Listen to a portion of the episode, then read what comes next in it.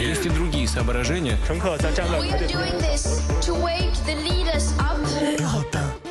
La revue de presse internationale sur Europe 1, nous irons en Angleterre et en Belgique. Première destination, le Canada. Bonjour Alexandre Lepoutre. Bonjour. À la une chez vous.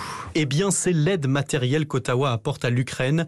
Armement chars, roquettes, munitions. Le Canada emboîte le pas de plusieurs de ses alliés, à l'image de l'Allemagne ou de la Suède. Et là aussi, ça contraste avec son image à l'étranger d'un pays plutôt pacifiste. Côté sanctions, le Canada interdit l'importation de pétrole russe. Alors, l'impact sur les finances du Kremlin sera limité, dit le journal de Montréal. Mais pour le Premier ministre Justin Trudeau, c'est un message puissant envoyé à la Russie. Autre sanction, la fermeture de l'espace maritime et des ports à tous les navires russes. On a vu aussi ces derniers jours au Canada beaucoup de manifestations en soutien à l'Ukraine.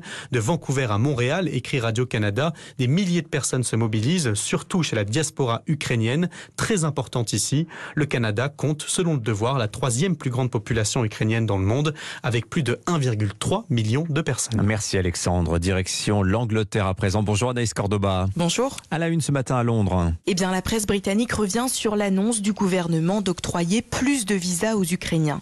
Le Royaume-Uni a été critiqué pour restreindre son accueil des réfugiés.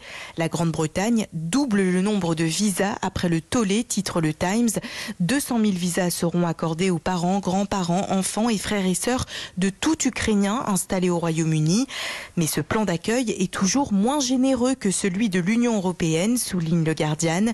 Le quotidien cite ces ONG et députés britanniques déçus qui exigent la levée des visas pour tous les réfugiés ukrainiens.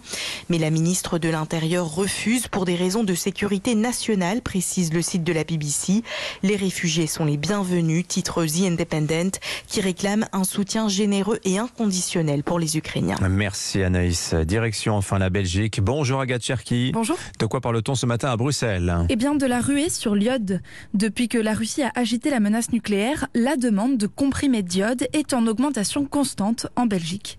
Lundi, les pharmacies en ont distribué plus de 32 000 paquets en 24 heures, rapporte l'agence de presse Belga. Car depuis 2018, les Belges peuvent se procurer de l'iode gratuitement. Mais il n'est absolument pas raisonnable de se ruer dessus pour autant, assurent les spécialistes sollicités par le soir.